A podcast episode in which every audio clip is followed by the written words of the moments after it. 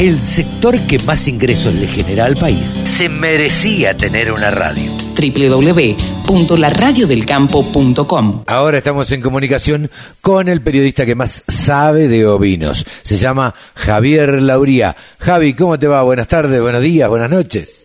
Carlito, muy buenas. ¿Cómo va todo? ¿Cómo estás? Pero muy bien, por suerte, muy bien. Aquí andamos eh, trabajando también, pero bueno, queríamos saber, nos contaste el otro día fuera del micrófono que te ibas, que te ibas eh, hacías una gira con Pablo Carezano. Contame dónde van y a qué van fundamentalmente. Bueno, te cuento. Ahora estamos, en estos momentos, estamos en Uruguay. Ya, eh, en un ratito ya estamos saliendo, estamos saliendo para Brasil. Porque hoy comienza la Expo Inter, que es una de las exposiciones más importantes de Brasil en cuanto a la ganadería y la agricultura Así que nosotros estamos en camino para cubrir un poco lo que es esta exposición. Ok, pero ¿es una exposición eh, pura y exclusivamente de ovinos o es una exposición general?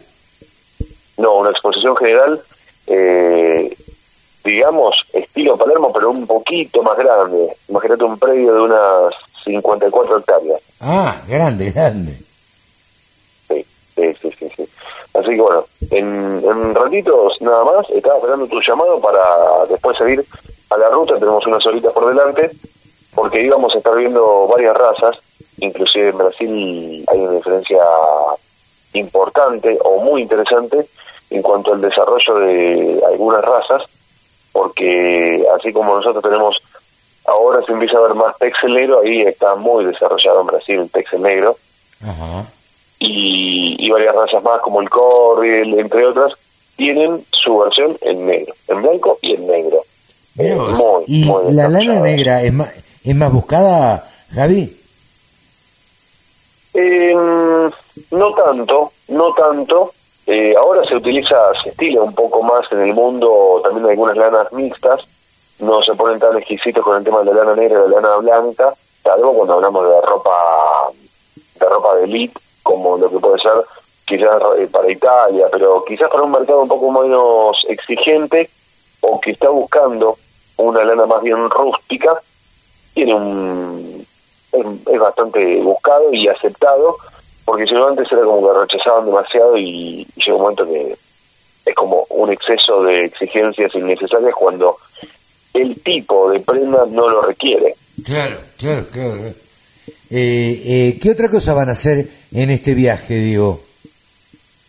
A la vuelta, el 31, nos estamos yendo de Brasil hacia Córdoba, porque el primero comienza la admisión de la Nacional Texel, la segunda Nacional Texel, lo cual de alguna forma eh, da otra proyección y, las, y muestra las intenciones de la raza Texel de, de seguir posicionándose, de ocupar ese cuarto lugar que está detrás de la Merino, la Corre y la Hampshire Down.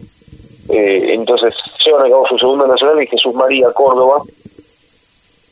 Así que bueno, vamos a estar ahí presentes acompañando a la raza, la asociación de la raza Texel, de las cabañas, que se acercan allá después de haber tenido un muy buen presente en Palermo. realmente les fue muy bien, se le muy bien. Eh, es una de las razas que, que más animales tuvo en Palermo.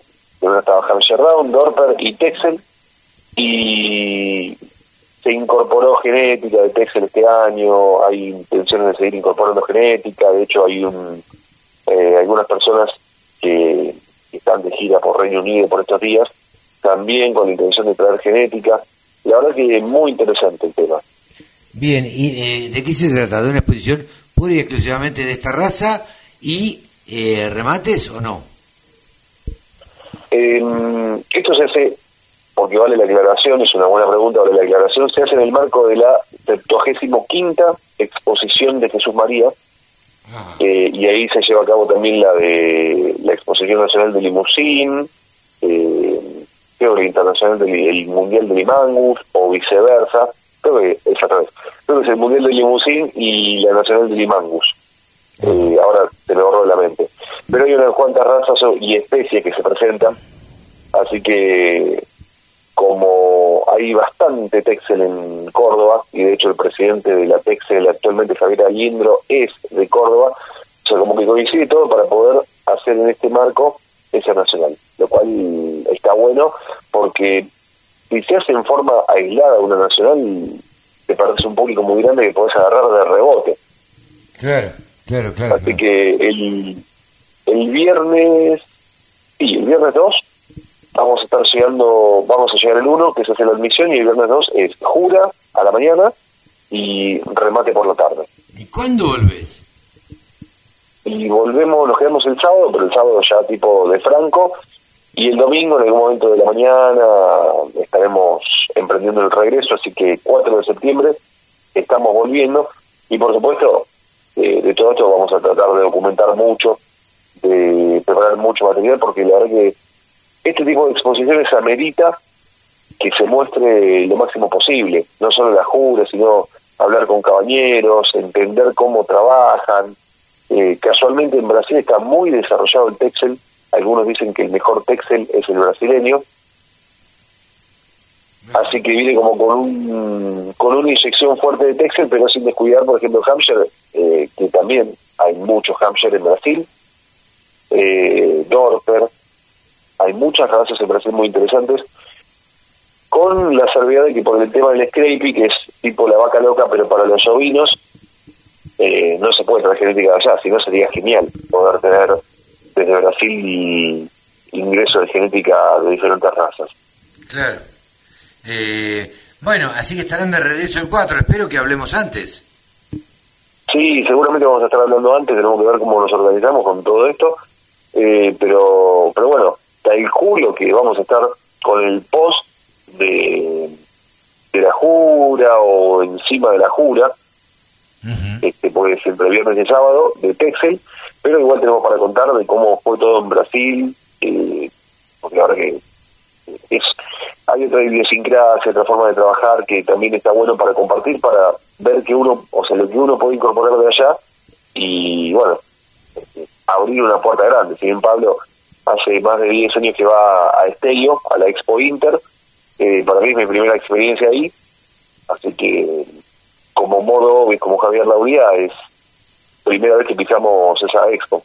Hablando de modo bis, eh, ¿tenés previsto alguna charla, Javi?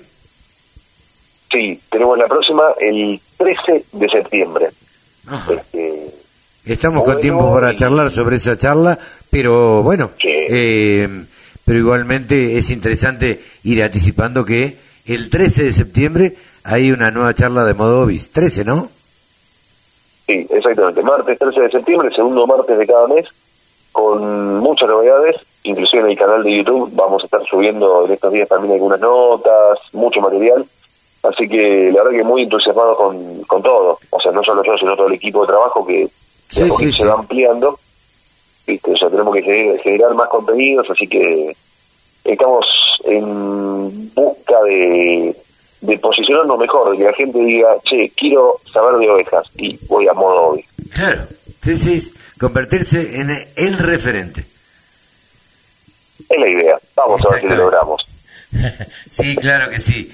Con lo laborante que sos, no me cabe ninguna duda. Javi, te mando un abrazo y muchísimas gracias a vos y nos estamos hablando. Un abrazo grande. Un abrazo grande. Pasó por los micrófonos de la radio del campo Javier Lauría, el periodista que más sabe de ovinos. 24 horas con contenidos del agro. Llegó la radio del campo.